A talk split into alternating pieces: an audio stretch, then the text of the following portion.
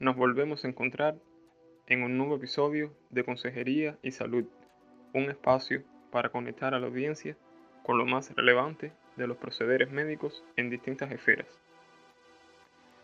Hoy abordaremos el distanciamiento social y los trastornos alimentarios que más preocupan a los especialistas de este sector.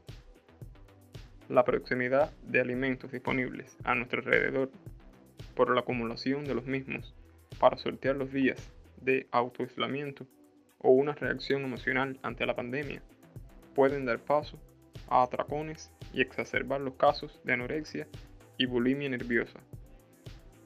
La ansiedad en pacientes con estos trastornos ha influido en la necesidad de crear estructuras para adaptarse al cambio. La importancia del apoyo familiar como ayuda psicológica para ofrecer soluciones prácticas a mediano y largo plazo y ha demostrado lo difícil que es a veces poder acceder a los alimentos de acuerdo con el plan de alimentación previsto. Pero vale destacar que esto afecta a la población en general y no es solo la ansiedad.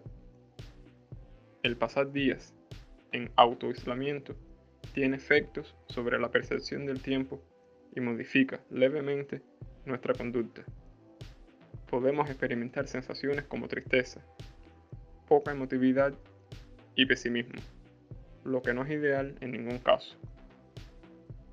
Mi recomendación a aquellas personas que están pasando por situaciones similares es que vean con optimismo aquello que ahora se hace indispensable, la interacción familiar, más tiempo disponible para el autocuidado y la responsabilidad de sentirse motivadas para avanzar a la recuperación y manejo de los trastornos y problemas emocionales que presentan. Espero que la información brindada haya sido provechosa para ustedes y les invito a que se mantengan al tanto de los próximos episodios.